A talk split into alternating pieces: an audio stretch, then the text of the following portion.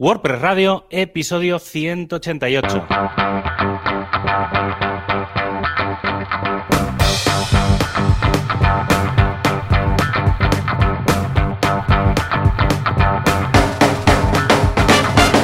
Hola a todo el mundo, una semana más, un programa más de WordPress Radio, el podcast en el que comentamos cosas de WordPress. Porque si hablásemos de gatos sería Gatos Radio. Y sin más dilación, sí, hoy vamos rapidito que hay faena. Y sin más dilación, surfeando ya la segunda, la tercera ola o la cuarta, vete a saber. Al otro lado está Joan Boluda. ¿Qué pasa? ¿Cómo va la cosa? Hola, ¿qué tal? Muy buenas. Llevamos 40 minutos de charla pre-podcast, que yo creo que si lo hubiéramos grabado, daba como para un programa entero. ¿eh? Esto me pasa, ¿eh? A mí en general, con todos los podcasts y todas las cosas que grabo y tal. Eh, ya me pasa que, tenemos la mala manía de no, de no poner a hacer el directamente desde que abres. Porque sí, sí, salen, salen conversaciones previas, además cosas a veces divertidas que, mm. molaría publicarlas. pero sí, sí, yo algún día, ahora en, en, uno de los podcasts lo estamos, lo estamos haciendo, el que empezamos con, con Yesares. Sí. Y, y, como son 30 minutos mm. exactos, normalmente grabamos más. Entonces, en el minuto 30 exacto se corta. da igual que estemos hablando, da igual. Entonces, ¿qué pasa? Que tenemos extra. y algún día, algún día los publicaremos. No sé cómo ni cuándo, pero algo, algo haréis, un, extra. Y esos los vendéis como, como premium. Pues, hey, ah, hoy precisamente en este previo hemos estado hablando de, realidad virtual y del futuro de la web. Me lo apunto porque voy a ver si puedo desarrollar, porque da para un programa, un, un guion chulo para la semana que viene. habría que mirar si WordPress, eh, si ya hay algún plugin, si hay alguna cosa, porque seguro que, de lo que hemos estado hablando, no, no voy a desvelar más, que quiero que sea, aunque no sea la semana que viene o cuando sea, que, que, ya tengamos algo guay, o de cara a Navidad, que también es una, una opción, porque al final estamos hablando de, de hardware y, y puede, estar guay de cara también ahora a Navidad y bueno, un poco lo, que hemos ido hablando, ya está, no, no, desvelo más. Eso, eso, eso, muy bien, muy bien. Pues nada, aparte de todo esto que hemos comentado ya esta semana, nuevo curso en boluda.com, os dejo el enlace, las notas del programa, que es el de Facebook Ads, atención, para membership sites, porque los membership sites tienen sus peculiaridades. ¿eh? Cuando tienes una web con ingresos recurrentes, claro, ¿cómo calculas el retorno? Pues no es fácil, porque Facebook te dice, bueno, tanto que has invertido, tanto que has ingresado, pero ese ingreso eh, no es un ingreso único, es un ingreso que va a depender del lifetime value del cliente, de cuántos meses ha estado. Y no es lo mismo alguien que captas por Facebook que alguien que captas por orgánico, con lo que tiene sus cositas, ¿eh? con lo que miradlo, os dejo el enlace y si tenéis un membership site estáis haciendo Facebook Ads o tenéis planteado esto, pues echadle un vistazo a este curso que os va a encajar, pero vamos, como en ello al dedo. ¿Y tú qué, Javi? ¿Qué, qué has montado esta semana? Pues nosotros estamos, seguimos con el plugin este de las traducciones, que ah, ya está casi, casi. O sea, ya hemos hecho, se lo hemos presentado al cliente, eh, más o menos nos ha dado ideas, cosas que estaban bien, cosas que estaban mal y tal. Pero bueno, como mínimo, eh, como ayer, justo ayer, antes de ayer, publicaba un tweet y, creo que ya es la, sensación esa de decir, lo, hemos hecho, que es ya, eh, el otro día monté un WordPress multisite eh, con cuatro idiomas. Publiqué el párrafo, el primer párrafo del Quijote, que es el ejemplo que estamos usando para prácticamente todo. y entonces, ¿sabes la sensación de darle a un botón y que oh, ese WordPress multisite que, está en español, inglés, francés y catalán automáticamente tengas las cuatro traducciones a la vez, dándole un clic, ¿eh? O sea, es súper, súper bestia. Y estos días hemos estado mm, preparando lo que será la web del plugin, porque seguramente por ahora será un plugin premium, seguramente será solo de pago. Ah, tenemos que acabar de verlo. ¿eh? Más adelante a lo mejor lanzamos una, una freemium. Y entonces estamos preparando todo lo del EDD, las suscripciones, el mm, sistema de licencias y tal. Y yo esa, esa, parte la tenía mm. un poco desconocida, pues soy muy de WooCommerce y EDD lo, lo conozco, pero no, no lo había usado realmente yo en producción para mí. Y la verdad es que está guay. Me está gustando mucho el tema de DD, para, sobre todo porque como hmm. lo que normalmente vendemos es digital, claro. Eh, me gusta mucho más para, el tema digital hmm. que WooCommerce. Y la verdad es que está guay. Los plugins que hay están muy bien. O sea, hay un buen entorno alrededor hmm. de, ese plugin. O sea, todavía me falta por aprender porque es ligeramente diferente. El concepto es el mismo. Pero, pero a nivel de de compararlo con WooCommerce y demás, está, la verdad es que está guay. Estoy aprendiendo ahí. Para infoproductos descargables y todas las extensiones que tiene están pensadas precisamente para descargables. Y el tema del software uh, licensing está súper bien porque te permite saber todos los que lo tienen activo, las sites donde están activos y vender a través de licencias. Es muy, muy fácil con, con EDD. A ver, que sí, que se puede hacer con WooCommerce, pero mm, ¿para qué complicarte la vida con un software que está tan ideado para esto? Y aunque tenga muchas extensiones, ¿eh? yo con EDD, y además es más ligero, o sea que encantado de la Sí, sí, sí, la verdad es que va. Aparte, como lo vamos a tener que mezclar con algún sistema de soporte y tal, todo ah, en el mismo sitio, eh, la verdad es que está, la verdad es que está guay. No sé, a ver, ya, ya, ya iremos contando. Yo supongo que a ver si en un par de semanas, que yo creo que, que estará visible o podremos enseñar cosas o hablar ya y explicar un poco qué es lo que hace y qué es lo que deja de hacer. Eh, a ver si podemos invitar a David y, que venga y que explique la parte la parte más de las entrañas. Estupendo. Estoy como con la parte más pensando un poco qué es lo que hay que hacer, pero él, al final es el que está el que está comiéndose los marrones. Pues eh, nada, ahora que, que ya hemos puesto un poco al día, vamos a por el patrocinador.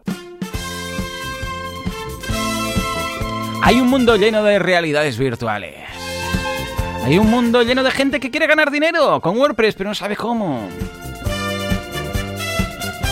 Pues lo primero que necesitamos, sea una realidad virtual, sea una realidad aumentada, sea alguien que quiere montar un blog, un e-commerce, lo que sea, para ganarse la vida, es un buen hosting.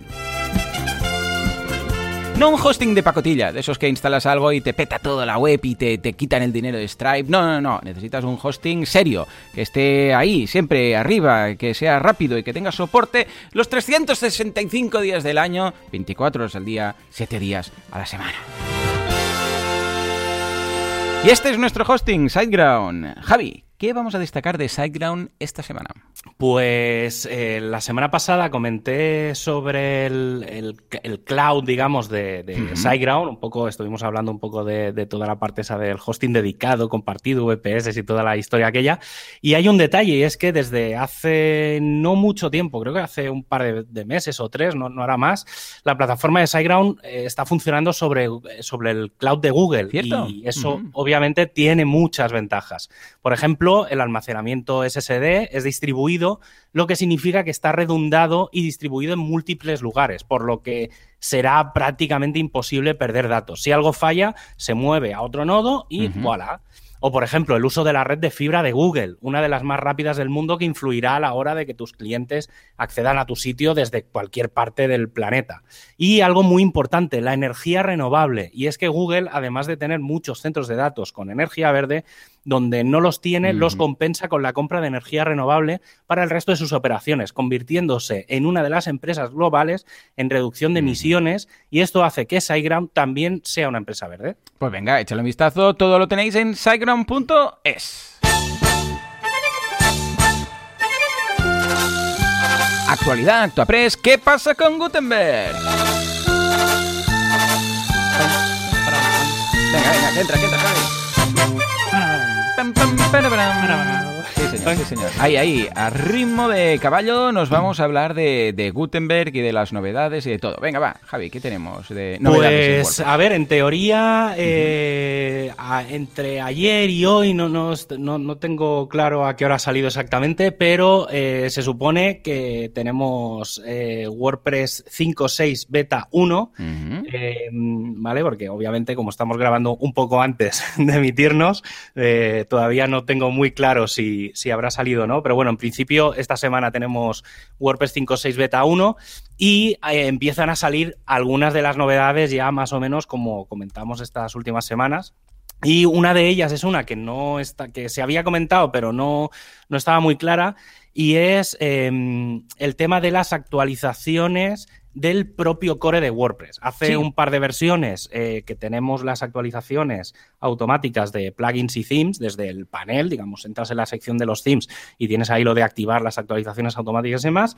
Y em, ahora se va a poder hacer con el, con el core. Hasta ahora lo podíamos configurar en el WP Config y ahora dentro de la sección de actualizaciones vamos a poder tener o habrá por ahí un check que te dirá si quieres activar o no las actualizaciones mayores. Estaban pensando si poner las, las menores y las mayores, pero uno de los objetivos que tiene WordPress es que las actualizaciones menores sí o sí se actualicen, ¿vale? Es decir, se, ejecuten por un tema de seguridad, básicamente, más que por funcionalidad.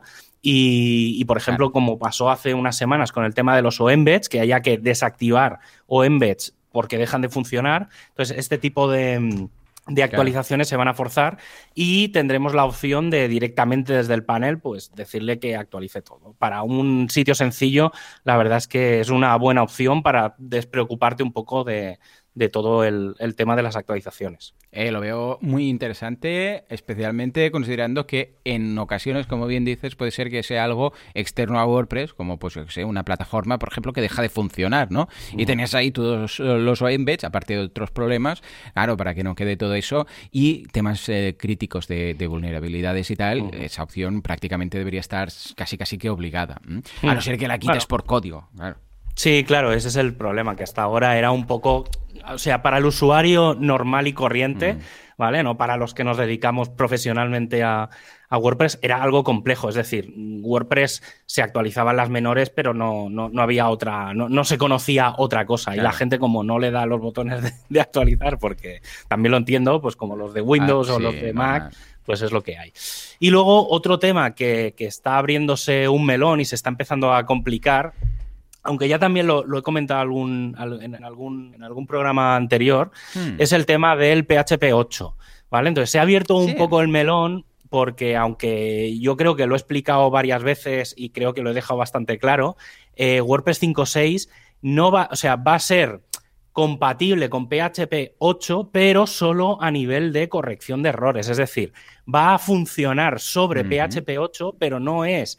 Eso no significa que va a ser compatible o que se esté reprogramando para utilizar las novedades de PHP 8. Y eso tiene que quedar muy claro, porque mm, estaba el equipo, digamos, de marketing, estaba hablando sobre, sobre si eso, sobre si se tenía que anunciar que WordPress 5.6 eh, era compatible con PHP 8. Entonces ha abierto ahí un melón eh, para que la gente pues no se tire encima diciendo que, claro, que no es así, que no sé qué.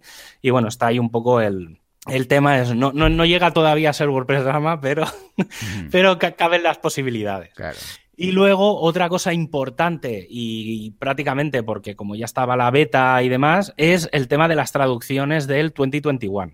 Vale. Que también hemos ido hablando estas últimas semanas, pero obviamente como estaba todavía en, en desarrollo, pues prácticamente ya se ha decidido que todo, o sea, quedan cambios, porque siempre hay pequeñitos cambios a nivel visual, pero todo lo que son textos, cadenas, eh, explicaciones, configuraciones y demás, ya están acabadas, al menos para la versión que se va a publicar, y eso significa que eh, se ha puesto a disposición de todos los traductores sobre todo de cara a que a esto, pues a que esta semana y las próximas van a salir las betas, pues que ya estén las traducciones en varios, en, bueno, para todos los idiomas. Y hay que decir que la versión en español de España ya está 100% traducida. Muy bien, ahí estamos a todos. Vale, falta, sé que la de catalán estaba pendiente, la de gallego sé que estaba alguien que había copiado ya los, las cadenas del castellano y las estaba traduciendo al gallego pero bueno, que me refiero que, bueno, que ya está todo, o sea que ya dentro de nada tendremos 2021. Y para acabar, un tema un poco técnico, pero creo que tiene, tiene cierta importancia y está guay que, se sepa, porque tiene una serie de implicaciones al final de fondo, que es que poco a poco se está pasando eh, el sistema de seguimiento de, WordPress a la hora de desarrollar está todo mm. en, track, que es un sistema de tickets y demás, y el sistema del track suele ir muy relacionado con Subversion, ¿vale? Eh, Subversion es como eh, algo parecido, es el primo hermano mayor de Git, ¿vale? Entonces, eh, Git quizá o GitHub es lo más conocido a nivel de sistema de control de versiones, pero anteriormente eh, existía Subversion, que es un poco más lento, más pesado, es un poco más complejo. Y entonces, ¿qué pasa? Que claro, WordPress viene de ahí, moverlo todo de una cosa a otra no es sencillo. Y entonces, aprovechando que GitHub ha lanzado las GitHub Actions, eh, se está preparando todo el tema de los test automatizados. ¿vale? Entonces, básicamente es un sistema que te permite traerte, digamos, un ticket o traerte una corrección de WordPress desde Subversion, digamos, desde toda la plataforma actual a, Git, a GitHub. Y entonces, en ese proceso, se van a hacer una serie de revisiones. Y aquí está lo interesante, eh, porque entre otras cosas se va a revisar el coding estándar, el PHP compatibility, los unit tests, y todo esto en el fondo lo que va a hacer, y aquí es donde quiero remarcar, lo que hace es que el código de WordPress sea estándar y que todo el mundo programe de la misma forma. ¿Eso que hace? Que se ayude a que cualquier persona que coja un trozo de, WordPress y lo quiera corregir, todo el mundo va a tener que trabajar bajo las mismas reglas. Entonces, eso hace que la calidad de WordPress cada vez vaya mejor. Y entonces, este proceso de pasar de un sistema a otro, lo que va a hacer es que se mejoren pequeños detallitos. Es decir, no significa que alguien programe mal, pero te obliga un poco a que todos programemos más o menos de la misma forma. Claro. Sí, sí, es que de hecho el tema del estándar es algo que se viene persiguiendo desde hace mucho tiempo y tenemos el manual como tal. Incluso también hay en muchos em, eh, editores, eh, estilo pues en Coda, en NetBeans también creo, que oh. te lo transforman, o sea que mm, repasan el código, a ver, tampoco hacen milagros, pero cuando ven algo a nivel de sintaxis, a nivel de espacios, a nivel de intros y tal, que no están bien, pues te lo, te lo corrige o te lo indica, ¿no? Mm. Y yo creo creo que de alguna forma, pues bueno, este es el camino que debemos eh, tomar, porque bueno, para uno mismo, pues mira, igual te, te, aclaras, pero la idea es que al ser código abierto, pues en cualquier momento cualquier persona pueda tomar las riendas de un proyecto y no volverse loco. Sí, sobre todo con el, con el core, que al final es lo que todo el mundo trabaja, digamos, mm. cada uno con su plugin, que, haga un poco lo que quiera, pero sí que es verdad. Y por ejemplo, en las, en las plataformas más eh, tipo WooCommerce.com y, digamos, las plataformas donde se venden plugins, eh, por ejemplo, WooCommerce, una de las cosas que requiere es que, además de pasar el coding standards de WordPress, pase el coding standards de WooCommerce. Vale. Que es, todavía más exigente a nivel de calidad de código. Es decir, todos los plugins que están, por ejemplo, en WooCommerce.com necesitan haber pasado unos niveles de calidad que están por encima o son, digamos, eh, superiores a los que podrían estar en el, en el core de, de, WordPress, que también tiene cierta lógica, porque al final son plugins de pago, pues bueno, pues tienes que tener cierta seriedad, digamos, con, que eso esté bien hecho. Otra cosa es que luego puede haber fallos, como todo, pero que como mínimo el código sea limpio, tenga cierta lógica, tenga, siga ciertos, ciertas correcciones, digamos, políticas, ¿vale? En todo lo que es el mundillo, en todo lo que es el mundillo WordPress. Totalmente, pues a ver si a partir de ahora, pues, porque recordemos que WordPress, eh, al ser open source, pues claro, hay bastantes personas, incluso aunque sea el core, metiéndole mano, con lo que como mínimo que el core lo tenga todo igualito, ¿eh? porque hay de todo. Bueno, de hecho, hay Legacy Code por ahí que te pone las manos a la cabeza. Pero esto ya daría para otro programa, Legacy Code y Backwards Compatibility, que tiene bueno, que tiene de malo. Pero de momento nos vamos a ganar dinero con WordPress.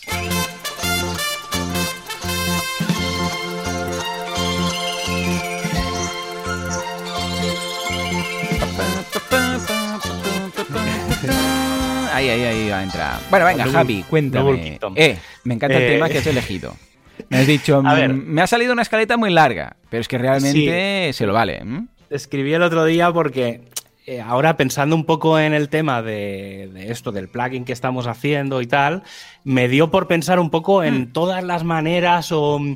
Es que el, título del programa lo llamé Ganar dinero con WordPress. Y a ver, no es que sea Sí y no, ¿vale? Si no sé cómo explicarlo, pero bueno, luego, luego yo creo que lo, vais a, lo vais a entender fácilmente.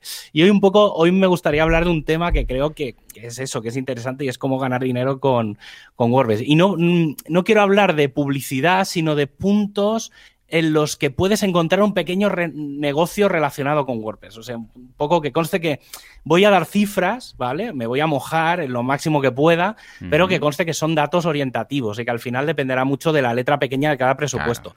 Lo que comento es, es eso, es orientativo de tanto de lo que se le puede cobrar a un cliente o y está basado mucho en mi conocimiento, lo que significa que en temas quizá menos técnicos, temas de diseño y demás, a lo mejor resbalo un poco, ¿eh? pero, pero más o menos no, yo que he visto muchos presupuestos, también depende mucho de los clientes y demás. ¿eh? Quiero dejarlo bastante, bastante claro. Y sobre todo eh, voy a hablar de precios tanto como de cliente como de proveedor indistintamente, es decir, voy a dar cifras, pero bueno, más o menos que sean orientativas. Y em, hay que también tener en cuenta que puede haber impuestos y muchas cosas. ¿eh? Em, y también otra cosa importante, eh, los precios que voy a dar están muy pensados desde el punto de vista de freelance. Obviamente, si trabajas en una empresa y tienes tu nómina fija, pues estas cifras pues no tienen tampoco mucho, mucho sentido, porque tú cobras tu nómina fija cada mes y, ya está. Voy a intentar seguir una pequeña lógica en este caso, desde lo que para mí sería lo más profundo, que sería el hosting, hasta lo más visible, que sería el diseño y otros elementos, pues tipo el SEO, cosas más de marketing, digamos, cosas que ya no hay que tocar tanto, tanto la, la web. Así que para empezar, uno de los negocios de WordPress es el hosting y alrededor de él están los mantenimientos, la seguridad, los hackeos, vamos, en este caso limpiar limpiar hackeos. El hosting en sí mismo es poco negocio, ¿Mm? ya que hay muy poco margen y hay muchísima competencia. Pero sí que lo es la administración. que no lo quieras saber. O sea, a la que falla algo, tienes una legión de gente que te quiera matar, ¿eh? Sí, sí, sí. Pues claro, donde sí que hay cierto negocio es en la administración de sistemas, sobre todo en los sitios que tienen cierto tráfico. Si tienes un sitio con más de 10.000 visitas al día, deberías plantearte tener un administrador cerca. ¿Vale? Un administrador de sistemas puede costarte desde 100 euros al mes, simplemente como una persona de soporte, o 1.000 euros al mes si tienes un sistema algo más complejo, pues que tenga que estar un poco tocando un poco cada día. Dependerá un poco de las horas dedicadas, ya que es algo bastante puntual, no es un trabajo de estar todo el día encima, a menos que tengas, pues eso, un poco la NASA montada en un WordPress y claro, ya tienes tienes el equipo de, tecnología un poco in-house, porque si no, no, no, es, no es viable. Alrededor de esto, como decía, también está el tema de la seguridad o los mantenimientos. Aquí hay algo más de rentabilidad, ya que son negocios algo más concretos y necesarios. En cuanto a la seguridad, puedes, por ejemplo, ofrecer auditorías de seguridad cada cierto tiempo, una vez al mes, sobre todo en aquellos sitios de comercio electrónico que gestionen mucha información de los usuarios. En este caso, una auditoría bien hecha puede rondar entre 500 y 2.000 euros. Y en general va asociado al, mantenimiento también. Cuando hablamos de mantenimientos, eh, también ya te puedes empezar a olvidar, sobre todo desde hace un par de versiones, como decía antes, de los servicios estos de 10, 20 euros al mes, que lo que simplemente hacían era un poco mantenerte al día eh, WordPress para ver un poco, pues eso, darle un poco a actualizar todo y ver que todo funcionaba. Hoy en día la gente que hace mantenimientos ha de ofrecer un servicio más completo en el que que además de tener al día todo, revise y analice que todo es compatible, que los plugins no se den de tortas entre sí, que los themes se mantienen al día con las nuevas funcionalidades, que para mí es el mayor problema.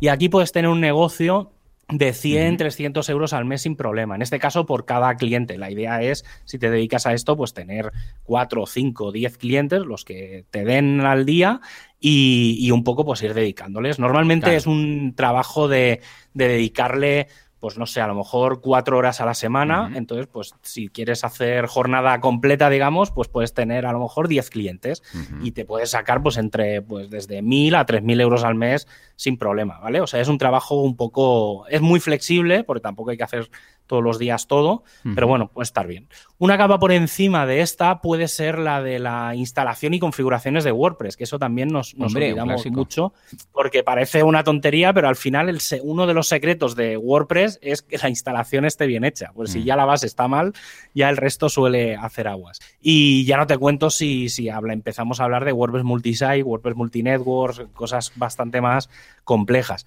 Aquí tenemos mucho afecta mucho pues eh, la, parte de la instalación, la complejidad, las cachés, las configuraciones. Estamos hablando que, de un negocio que puede ir desde los 200 hasta los 1000 euros. Depende un poco de la complejidad de, los sitios. Como, o sea, depende mucho del, setup en sí. Obviamente, eh, instalar un WordPress, pues al final te lo puedes instalar tú, pero donde está el secreto y donde está realmente el negocio es en el conocimiento que tenga esa persona que, en el know-how de quien lo vaya a instalar.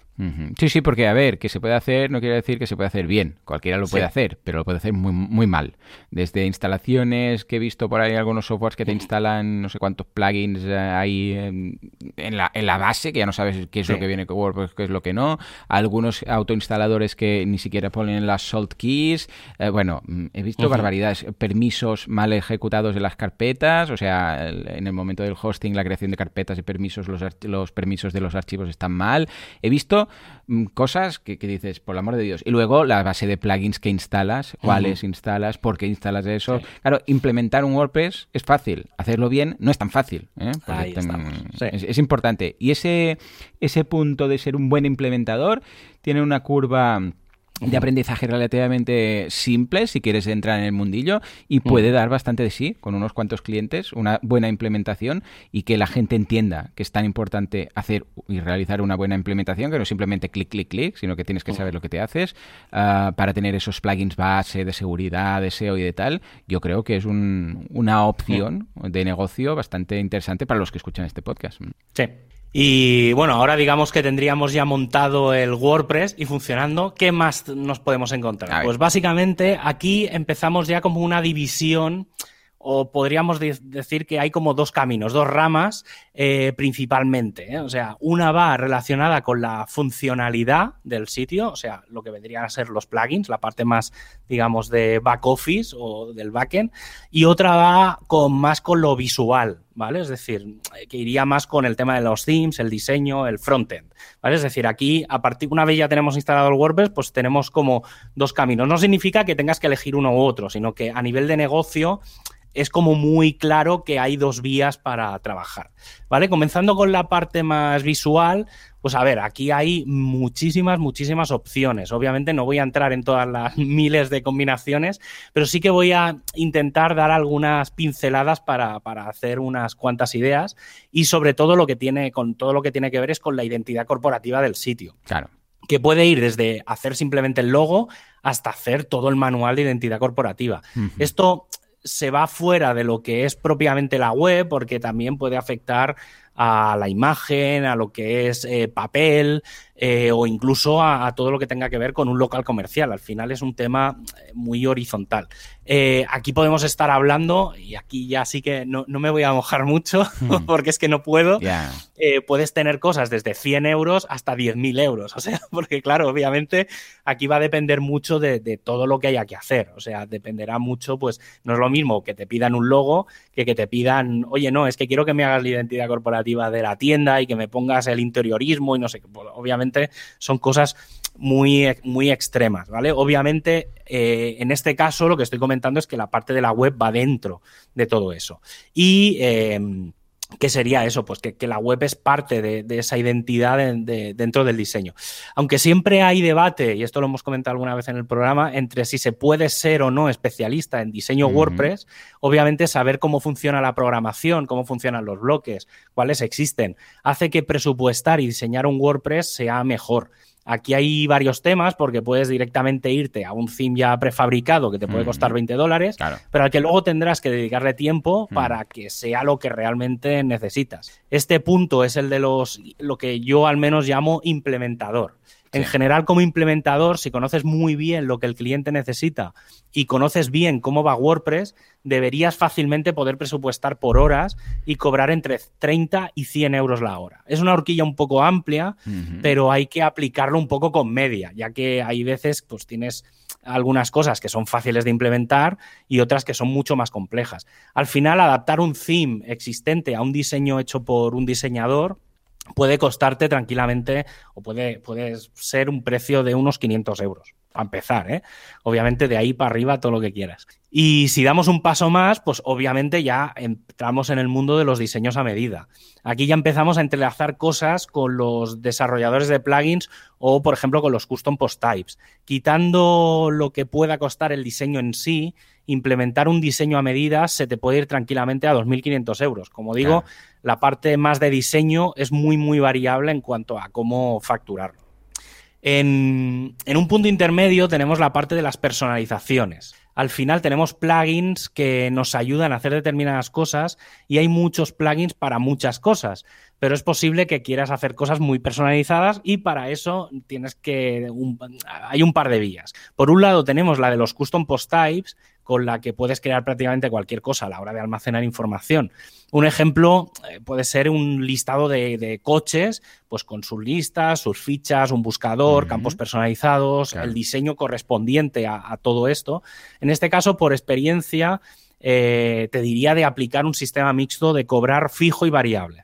La parte fija eh, por montarlo todo y que dependa un poco la, variable o que dependa de, la complejidad.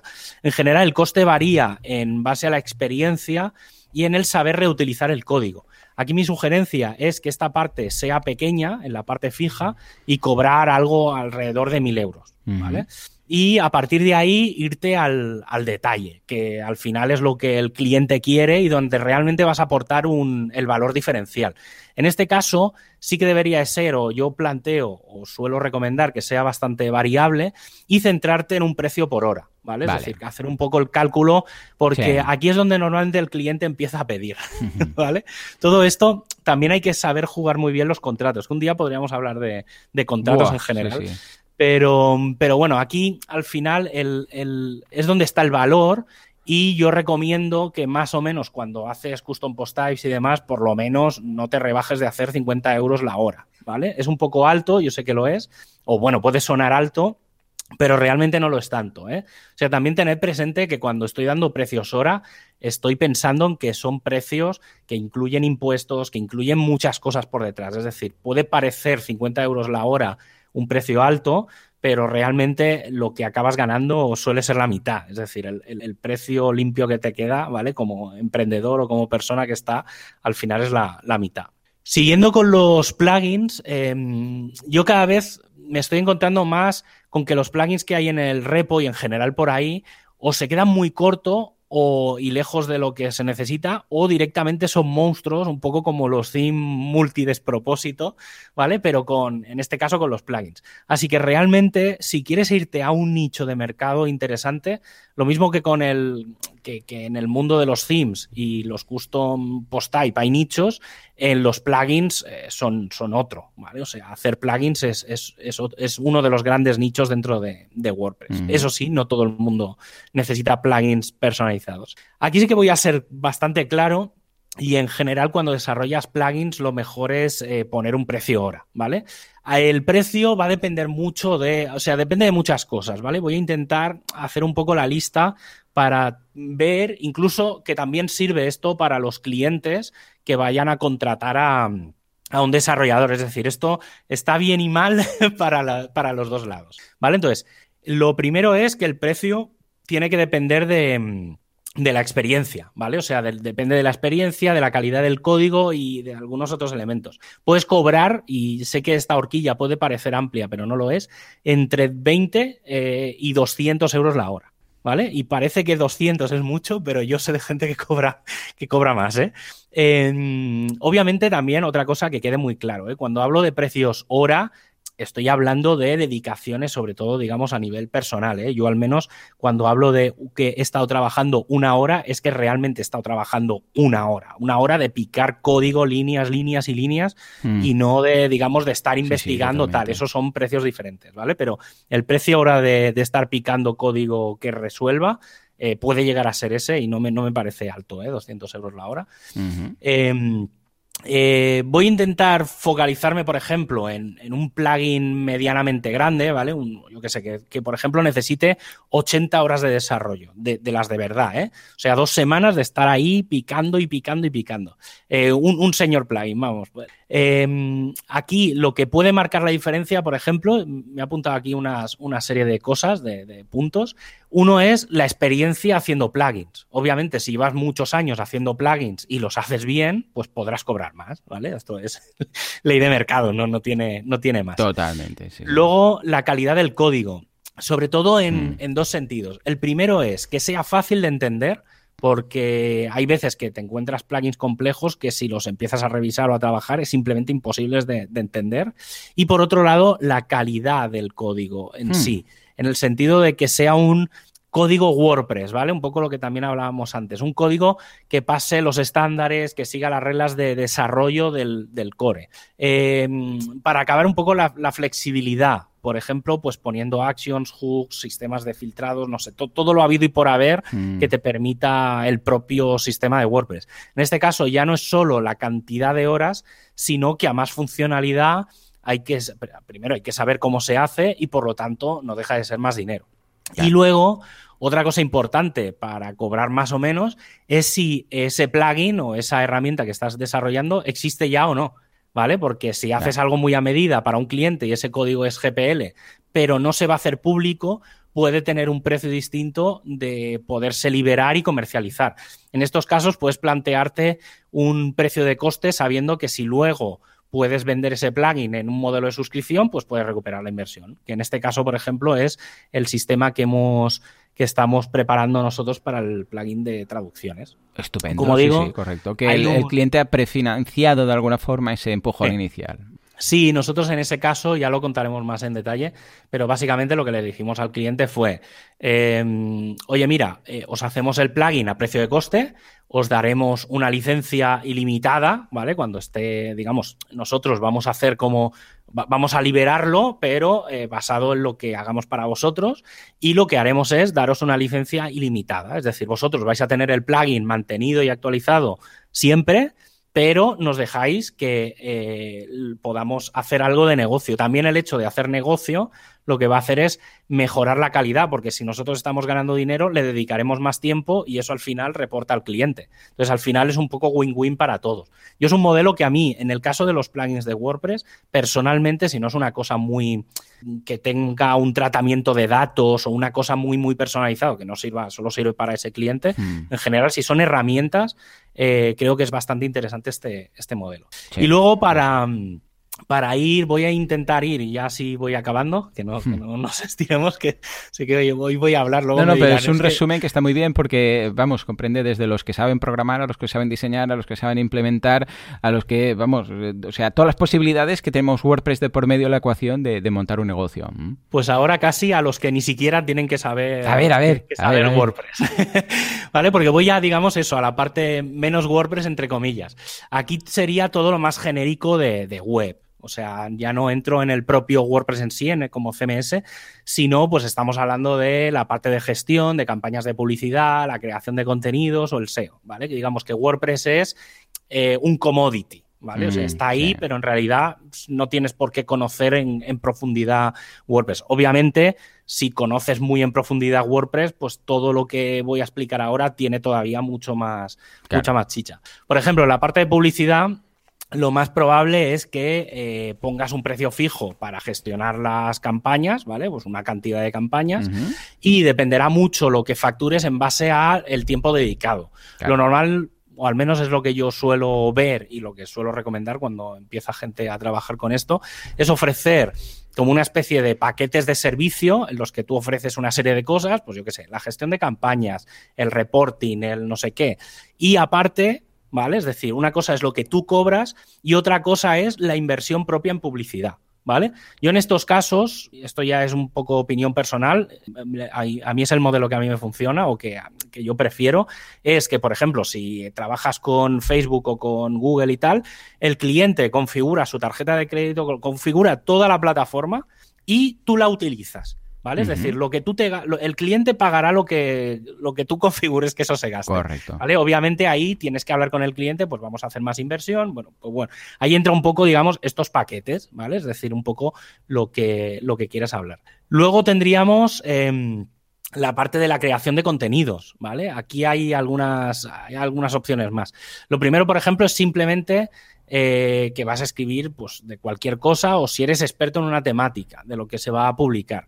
Otra cosa es la frecuencia de publicación, si es algo puntual o si va a ser algo a lo largo del tiempo. Incluso en algunas cosas, en algunos casos, hay gente que cobra por palabras. Eh, aquí, tienes, aquí tienes que llevarte la métrica también a un precio por hora, ya que Mm, no es solo el texto que escribes, sino el conocimiento que has de adquirir para poder publicar sobre ese tema. Eh, mi recomendación es ofrecer, es, que te ofrezcas como experto copywriter en una temática y cobrar al menos, al menos, eh, unos 20 euros la hora, porque es que si no, de verdad que no salen las, no salen las cuentas. Si no eres experto en un tema o simplemente te piden contenido sin preocuparte de la calidad, puedes ofrecer cosas a tan solo 5 euros la hora. ¿Vale? Me voy a estos, sé que son precios muy, muy, muy bajos, eh, no significa que no, que no se pueda cobrar más, simplemente lo digo porque es un mercado en el que se puede encontrar prácticamente mucha gente y mucho tal. Entonces, yo personalmente aquí prefiero em, que la gente se especialice, ¿vale? Y conozco bastantes copywriters que son expertos en un tema. Lo bueno de tener expertos en un tema es, primero, que saben, es decir, si tú, voy a poner un caso extremo, que es la medicina, ¿vale? Es decir, no te digo que tengas que ser médico, eh, ¿vale? Pero si lo eres, mejor. Obviamente, si eres médico y vas a escribir un artículo de tanto en tanto, no vas a cobrar 5 euros la hora. ¿Vale? Entonces, sé que es un extremo, ¿eh? no, no, no, pero, sí, sí, se entiende. ¿Por qué? Porque es que, claro, tío, un tema de medicina no puedes cagarla. O sea, tienes que escribir con conocimiento de causa. Entonces, eso sirva para cualquier cosa, porque, por ejemplo, si vas a hablar de energía nuclear, no te digo que tengas que ser científico, pero que, conozcas un, mínimo de, las cosas, ¿vale? Entonces, sobre todo también de cara a los, a los clientes, a los que vayáis, a los que tengáis una web y queráis meter contenidos, intentad buscar gente que os publique contenidos realmente de calidad, que conozcan un poco de qué, de qué estamos hablando. ¿Vale? Y luego si ya nos podemos ir al, mundo SEO, ¿vale? Hombre, un poco, ya tardabas, ya tardabas. Vale, claro. Se ha muerto, se ha muerto. sí, aquí puedo extenderme horas, ¿eh? pero, pero obviamente no, no, lo voy a hacer. Aquí tenemos desde, un poco son extremos, ¿eh? tenemos desde el que simplemente te instala el plugin de SEO y lo configura, hasta el que se preocupa por, por, por, lo que se va a publicar, ¿vale? Y ya no solo que esté bien configurado, sino el tema de análisis de palabras clave y además eh, todo lo que es entre comillas, un poco externo al sitio, ¿vale? De eso no voy a hablar, sería todo el tema del inbuildings y demás, que eso, bueno, pues como es externo al WordPress, tampoco voy a entrar un poco en, detalle. A ver, SEOs te puedes encontrar de muchos rangos, gente desde que te cobra 100 euros al mes y gente que te cobra 2.000 euros al mes, ¿vale? O sea, hay un poco, no, no, no hay, hay, mucho margen. Depende mucho de lo que quieras, eh, aunque personalmente, y esto sí que es una cosa que, de estas cosas que se aprenden con el tiempo, yo soy muy partidario de que la persona que te escriba, el, copywriter, cobre algo más y trabaje concienzudamente el SEO. Así no hay, digamos que al menos en la parte de contenidos, ¿vale? Por eso digo que separo mucho todo lo que es, digamos, el on-site y el off-site. En el caso del on-site, em, yo recomiendo que el copywriter sea un periodista especializado en un tema y obviamente que aprenda o que tenga un perfil en el que conozca cosas de analítica, eh, o sea, que conozca todas las herramientas de Analytics y demás, que conozca las herramientas de Webmaster Tools y compañía, ¿vale? No, centro, no me centro en Google, ¿eh? hablo en general eh, del SEMrush y cosas de estas, ese tipo de herramientas, y que sea una persona que sea experta en escribir, ¿vale? Que para eso están los periodistas, que, que, es lo que han estudiado y que es lo que saben, ¿vale? Pero que sean periodistas digitales, ¿vale? Esto hace 10, 15 años era un, una profesión un poco rara, ¿vale? Pero yo, yo he tenido gente que acababa de salir de la carrera de periodismo y el primer día le decía, no, no, no vas a escribir, vas, a, vas a mirarte el Google Analytics de no sé qué web y vas a entender qué es lo que la gente usa y hace en esta web. Y claro, era como bastante chocante. Ahora, obviamente, es un tema que más y más la gente tiene asumido, que, porque al final el periodismo hoy en día prácticamente es 100% digital, ¿vale? Otra cosa es que luego se lleva el papel, no como antes que el papel se llevaba al digital, sino que ahora es al revés. Entonces, un poco en resumen, y así ya cierro, eh, eh, haría un poco cuatro grandes puntos. Si eres de sistemas, puedes dedicarte al hosting, seguridad y mantenimientos, ¿vale? O sea, ahí hay una línea de negocio que está bastante bien y si eres de sistemas, pues es un tema que te puede molar. Si eres diseñador, pues puedes dedicarte a la parte gráfica, a los themes y a todo lo que es la integración, ¿vale? Si eres programador, aquí sí que obviamente hay un poco más de amplitud, ya que puedes dedicarte a hacer toda la parte de diseños a medida o como lo queramos llamar, que es toda la parte de frontend, o hacer plugins y personalizaciones, que es toda la parte de backend, ¿vale? Y si te dedicas al marketing o al copywriting, aquí también el, abanico es muy amplio porque tienes desde la gestión de campañas de publicidad, el SEO, la publicación de contenidos e incluso el proofwriting, ¿vale? Que es verificar que los textos están bien escritos a nivel gramatical y ortográfico. Así que un poco el resumen es, si no te dedicas a WordPress es porque no quieres, ¿vale? Porque básicamente... Claro, ¿vale? fuerte aplauso, Juanca, para, para Javi que se ha currado este resumenazo de todas las... Bueno, y alguna más que habrá por ahí, pero es lo que dices tú, eh, tengas un nivelazo o tengas un, vamos, un desconocimiento total, siempre hay una aproximación, evidentemente cuantas más cosas sepamos, mejor, ¿no? Pero, hey, es lo que dices tú, que no quieres porque no quiere, ¿no? Hmm. Yo hay un detalle y es un poco mm, como, como cierre final, ¿vale? Es un poco, hmm. ya me, salgo un poco del tema, ¿vale? Aunque va relacionado, pero eh, tened presente, y es algo que, que yo, por ejemplo, hago mucho, ¿vale? Y a mí me pasa, y mucha gente a mí me conoce por todos los proyectos eh, alrededor de WordPress que digo yo, pues desde el WordPress Calendar a todas las cosas que, hago, ¿vale? Y es que WordPress al final es, es, gratis, es código abierto, y al final estás usando una herramienta sin coste, ¿vale? En general, ¿vale? Mm. Esto es muy relativo, entre comillas, pero que te da de comer. Así que yo personalmente os recomiendo un poco dedicarle mm. horas a contribuir a WordPress. ¿vale? Es decir, dedicar un poco a participar en la comunidad. Ese 5%, eh, ¿no? Que pide Matt Molenbeek, de, regreso, de, reinversión en lo que te ha dado WordPress, ¿no? Sí, porque al final, a ver, hay cosas que son relativamente fáciles, porque colaborar con WordPress puede ser simplemente eh, ayudar a, mm. a, traducir WordPress, ¿vale? Es decir, si sabes leer inglés, ya no te digo que tengas que escribirlo, porque en realidad ya está, tú tienes los textos en inglés, si eres capaz de, leerlos, incluso, y sé que no es bonito decirlo, pero es una forma de hacerlo, que es coger ese texto en inglés, te lo, lo metes en un Google Translate y, el resultado, no copiarlo, pero en base a lo que mm. pone, tú lo interpretas e intentas ponerlo como consideres mejor siguiendo también unas líneas. ¿eh? Eh, por ejemplo, también, pues si eres programador, pues contribuyendo un poco al core o, incluso creando un plugin y mm. poniéndolo en el repo. Eso sirve, ¿vale? O con los themes pasa lo mismo. Al final, cualquier cosa que, que ayudes o sea, que cualquier cosa que hagas también es, buena para ti.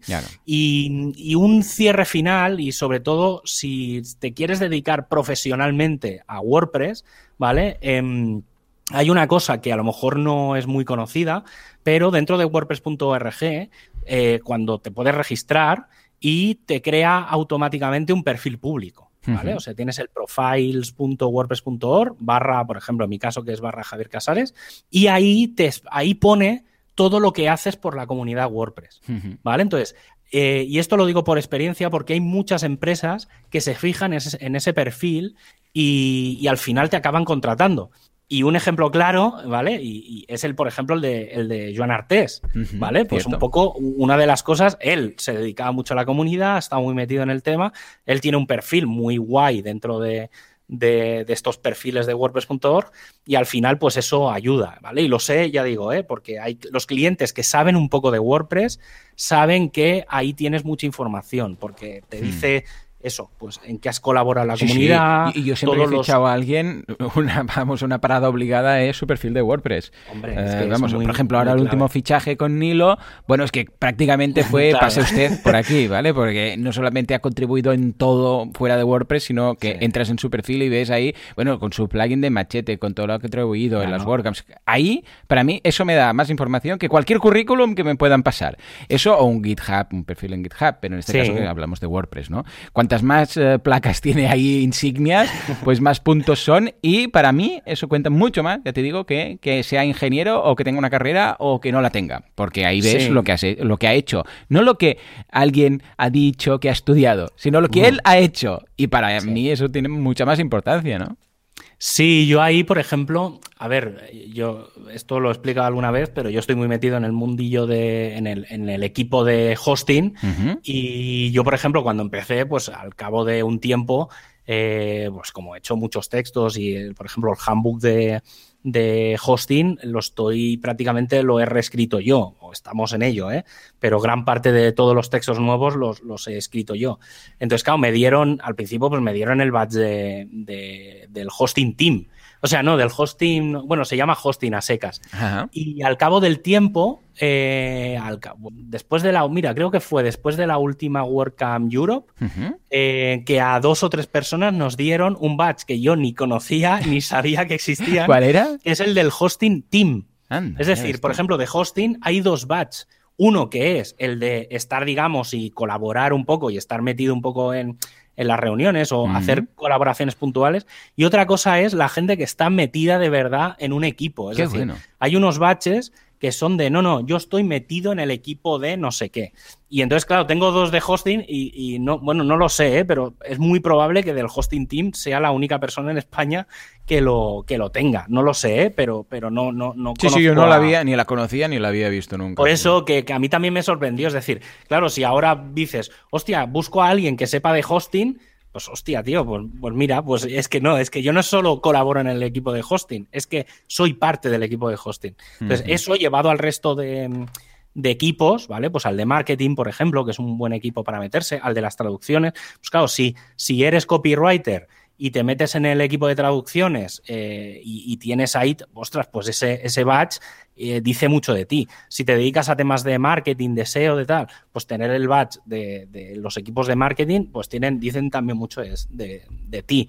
Entonces, bueno, no sé, yo creo que es un tema bastante a, mirarse. Ahora, además, el equipo de comunidad, creo, no sé si lo llegamos a comentar la semana pasada o, ha salido esta, esta semana la noticia, que mm, como están empezando a haber muchos subgrupos, eh, están pensando en, hacer más, más budgets. ¿Vale? Entonces, bueno, pues uno de, por ejemplo... Debe haber de, budgets como, yo sé, ya, me he perdido la cuenta. Al principio había como 10 o 12 y debe haber ya docenas. Sí, sí, a ver, obviamente hay, hay, mucha cosa, pero bueno, está bien, porque al final es eso, es, es, lo que tú dices. Lo mismo que como desarrollador, pues tienes ahí el, el tu perfil de GitHub con, con, cosas públicas que puedes enseñar que has hecho, ¿vale? Porque obviamente luego están los repos privados, que es lo que normalmente más, más hay, pero es lo que menos se puede ver, ¿vale? Pero en el caso de WordPress, pues es muy claro que el perfil de WordPress.org es la, la clave para saber si alguien es bueno o no, o se dedica un poco o tiene conocimientos del mundillo WordPress. Totalmente. ¡Ey! Pues pedazo de consejo, id a actualizar y a optimizar vuestro perfil en la página de wordpress.org, porque quizás a través de eso vais a captar vuestra propio, vuestro próximo cliente o vuestro próximo trabajo. Y hablando del perfil de la comunidad de WordPress, nos vamos a ver qué montan los WordPressers esta semana. WordPressers unidos jamás serán vencidos, montando su WordPress, sus meetups, sus Virgin Days, sus First Days eh, y todas las movidas digitales. Eh, de momento, sin Oculus, sin realidad virtual, pero todo se andará, todo se andará. Pues no te creas, ¿eh? Porque hay alguna hace un par de semanas, eh, no, recuerdo qué WordCamp ha sido, ahora voy a meter la pata seguro, pero creo que ha sido la de Boston. seguro que meto la pata, ¿eh? ¿eh? pero bueno, alguien, alguien lo, podéis buscar por ahí. Están los, como ya han subido los, vídeos a WordPress TV, pero se ha hecho em, en, una WordCamp de Estados Unidos de las últimas dos, tres, cuatro semanas, se ha hecho un poco en modo realidad virtual. Qué guay. Es decir, Tú entrabas, eh, obviamente no te tenías que poner las gafas y tal, pero sí que como era que como los vídeos y demás, era como que estabas dentro de una sala y entonces pues la interacción, la interacción era un poco mm, diferente, digamos, que con el, con el resto, o sea, no era simplemente lo típico de ver la diapo con la persona ahí en pequeñito y tal, sino que se hicieron como una especie de salas virtuales y demás. O sea que ya yo creo que dentro de poco estaremos todos esos con las Oculus y, hablando un poco en, salas. Pero sí, sí. Pues venga, va, ¿qué tenemos? Que quizás no es tan virtual, pero que lo tenemos, nada, a la vuelta a la esquina. Sí, a ver, esta, por ahora no hay muchas WordCamps planificadas, hay algunas de cara a finales, adentro de un mes, a finales, mediados, finales de noviembre y demás, ¿vale? Pero bueno, ya los comentaremos cuando ya también esté el programa y demás. Pero bueno, esta, esta próxima semana tenemos en, el próximo jueves 22, o sea, mañana, Em, en Elementor Madrid hay una charla bastante general de Elementor y en WordPress Úbeda van a hablar de web sostenibles, que puede ser bastante interesante de cómo reducir pues, eh, la huella de carbono, digamos, que generan las, los sitios web. El viernes 23, desde el equipo de Divi Madrid, van a hablar de, diseño UI. ¿Vale? Interfaz de usuario. El próximo martes, desde WordPress Madrid, eh, desde WooCommerce Madrid, van a hablar de un tema muy importante en, en WooCommerce, que es la página y los procesos de pago, digamos, todo lo que es la parte del checkout.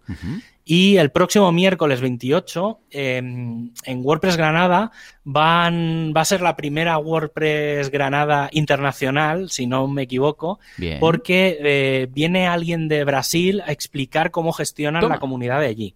¿vale? Va a ser una charla en inglés, pero eh, es bastante interesante porque la comunidad de Brasil tiene mucha gente, entonces, eh, bueno, estará bien ver cómo gestionan ellos o un país entero, ¿vale? O sea, yo creo que aquí en, España, los que estamos muy metidos, sabemos bastante bien cómo funcionan los intríngulis de, de, todas las comunidades pequeñitas que tenemos aquí, pero bueno, puede estar bien ver un poco cómo, cómo funcionan allí. Estupendo, pues nada, mira, ya tenéis esta primera versión internacional de esta WordCamp, ahí digo, de esta Meetup, aún no WordCamp, pero todo llegará, todo llegará. Ahora, como todo es virtual, se puede hacer todo internacional desde cualquier parte. En fin, pues muy bien. Hey, Javi, felicidades por este temazo que has sacado. A ver si has dejado un listón alto, a ver si la semana que viene con la realidad virtual podemos igualarlo. Sí, pues eh, bueno, para acabar, pues eh, puedes sugerirnos temas en, en wpradio.es barra ideas, ¿vale? Que la gente va empezando ahí a votar y a mandarnos sugerencias de temas y demás, que empezaremos, bueno, yo ya he ido pillando alguno y voy pillando ideas para hacer cosas. Eh, también te puedes suscribir en tu aplicación de podcast favorita como Spotify, iTunes, Google Podcasts, iVoox o directamente escucharnos en wpradio.es. Y poco más que añadir, seguimos toda la semana hasta el próximo miércoles a las 19 horas y 19 minutos. Y hasta entonces, adiós.